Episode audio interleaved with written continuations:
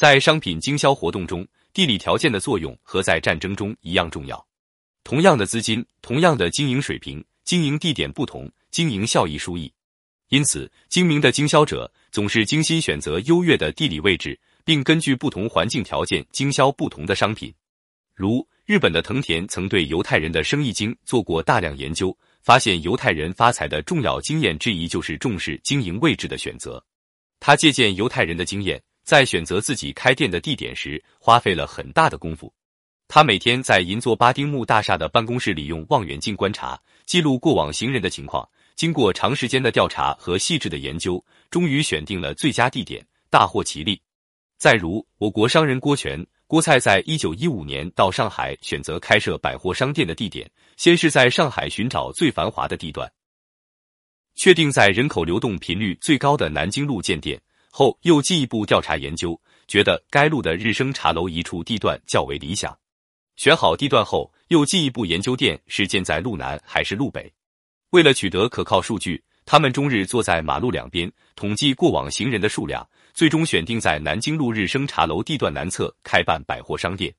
由于历史和社会的原因，某些地段成为综合性社会需求的集中地点。在这样的地点，不管经营什么。只要有特色，就不愁没有销路。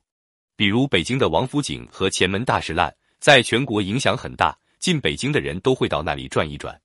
因此，在这种地段搞经营，从金银首饰到图书字画，从家用电器到中西快餐，都会有顾客。反之，如果是车站、码头、旅游点等地方，虽然人员繁多，但都是匆匆过客，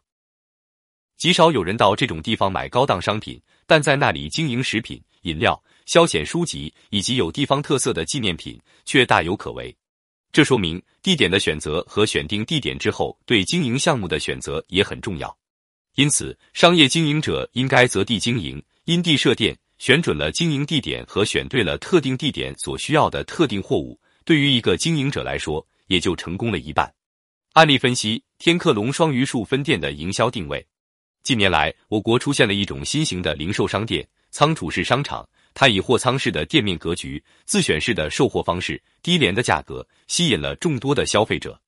据估计，目前各地开业的同类商店已不少于一千家，仓储式商场成为我国零售业的新生力军。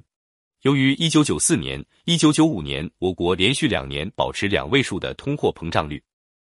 这使得以价格低廉为特色的仓储商场从一出现就受到消费者的普遍欢迎。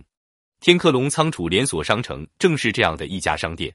它隶属于北京天客隆商业有限责任公司。商城自一九九五年六月八日第一家连锁店正式营业以来，到一九九六年底已有十二家连锁店，并设有一个大型配送中心，总营业面积达一点二万平方米，月销售额上千万元，其销售业绩在北京市连锁商店中一直保持着前三名的位置。